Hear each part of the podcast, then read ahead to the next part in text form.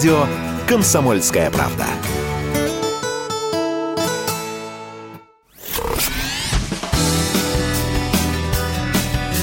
Союзный навигатор. Союзный, союзный навигатор. Здрасте, здесь Бунин, и сегодня мы идем купаться, а точнее едем. А еще точнее едем купаться на озера, которых так много что в России, что в Беларуси. Союзный, союзный навигатор. Признаться, я долго выбирал, куда бы отправиться по российским просторам.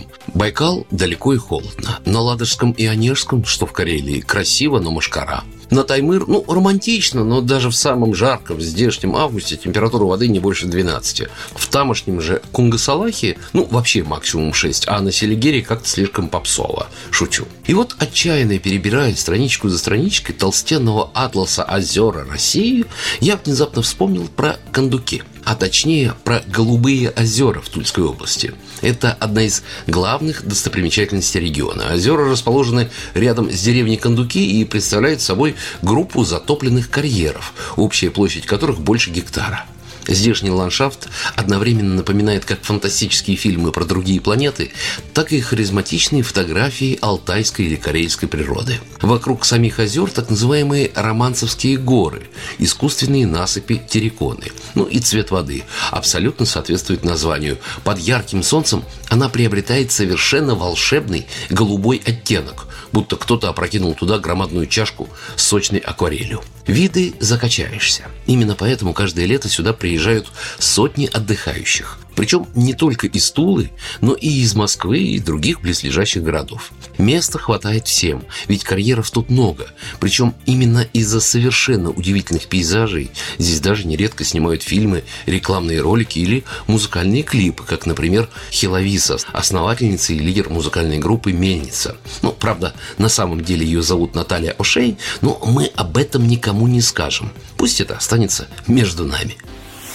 25 или даже 27 лет назад я была впервые в Кондуках. Э, это было во времена моей ролевой юности. Э, Кондуки тогда были еще далеко не таким популярным местом, как сейчас. Это была красивая заброшка.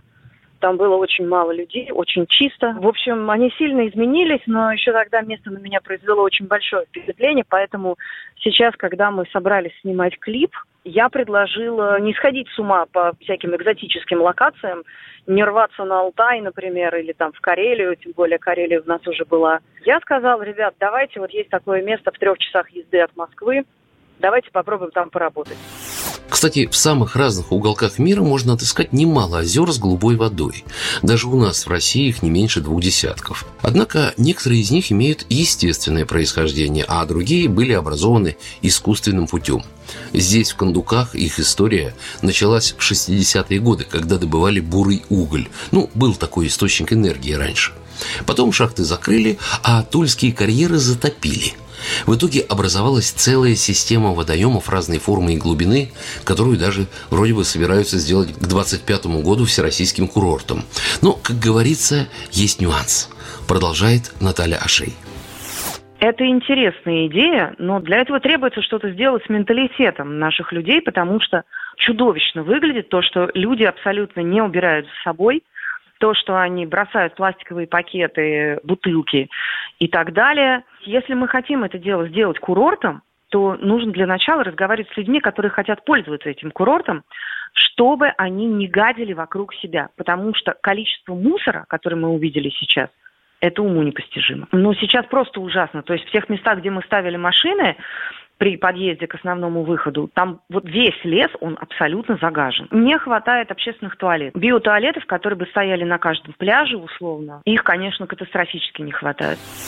Согласитесь, что обычно в нашей программе я стараюсь рассказывать, как и где красиво и хорошо. Но ведь мест, где можно сделать еще лучше, у нас в стране тоже немало. И уж тем более, когда речь идет о кондуках.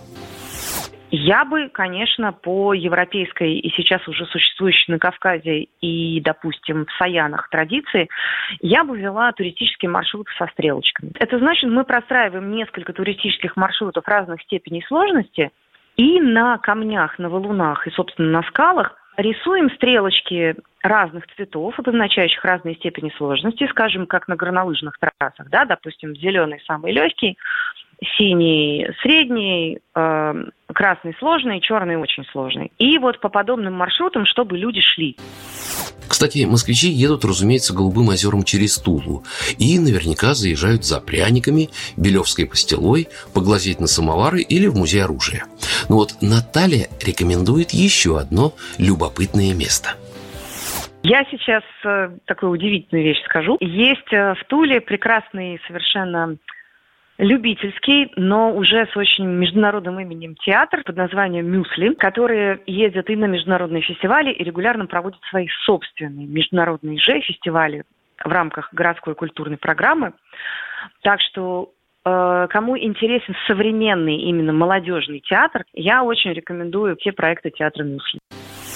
Напомню, это была Наталья Ашей, больше известная как певица Хиловиса, основательница и лидер музыкальной группы «Мельница», которая сейчас снимает там свой музыкальный клип на Голубых озерах, в Кондуках. Союзный, союзный навигатор – ну а мы из Патулы отправляемся на северо-запад Минской области, в Мягильский район, где расположилось самое большое озеро Беларуси Нароч.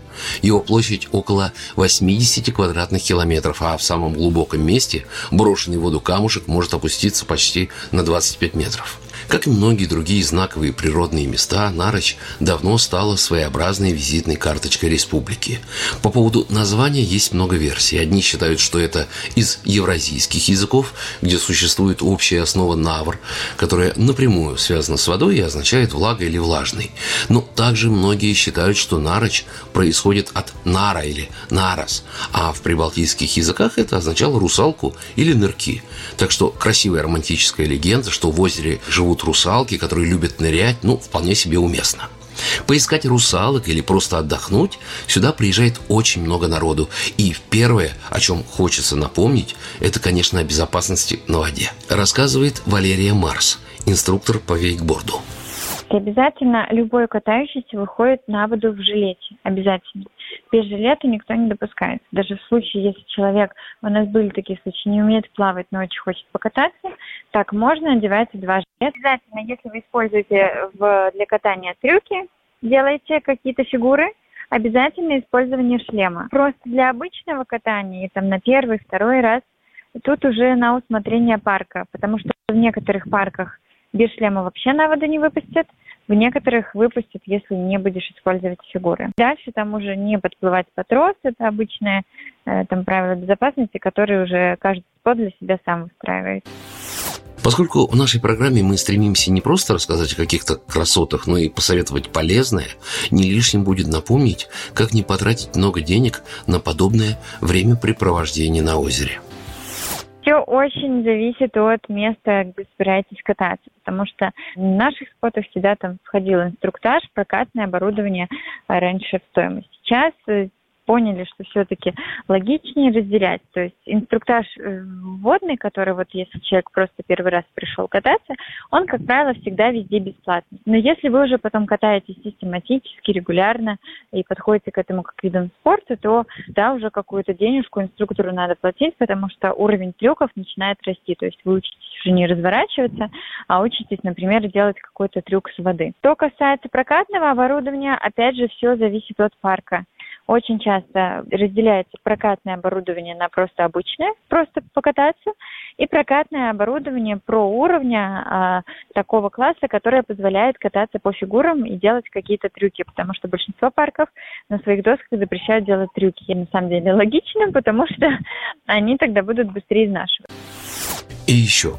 Пожалуй, каждый согласится, что приезжая к воде, просто бесцельно валяться и загорать на берегу, ну, как-то скучно и непродуктивно. Тем более, что современные тренды в последнее время напрочь захватил такой вид водного досуга, как сапсерфинг, ну или попросту сап. Это когда, стоя на специальной доске, вы управляете ею веслом. Продолжает Валерия Марс, инструктор по вейкборду. Есть у нас спот очень-очень красивый в Раубичах. Там прям реально живописное красивое место. Вот там мы катаемся и на сапах, и на вейкбордах. На сапах, если еще просто на сапсерфах, то мы катаемся на пляже «Друзья». Это водохранилище Дрозды. Там очень хорошая локация с вкусной едой.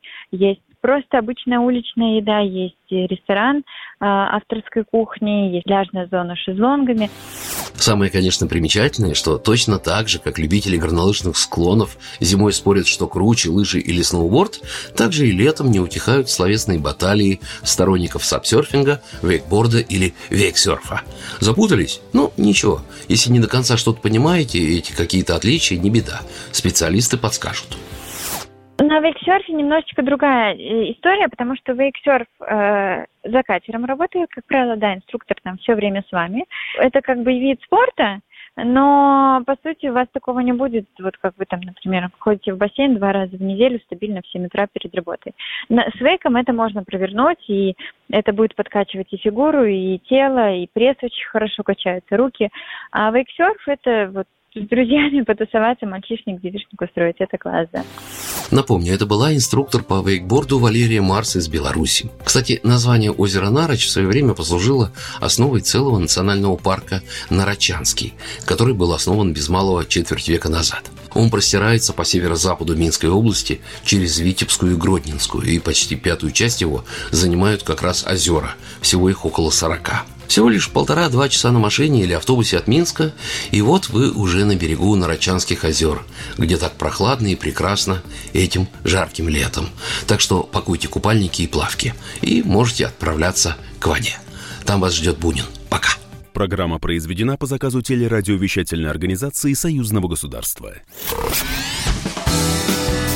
Союзный навигатор. Союзный, союзный навигатор.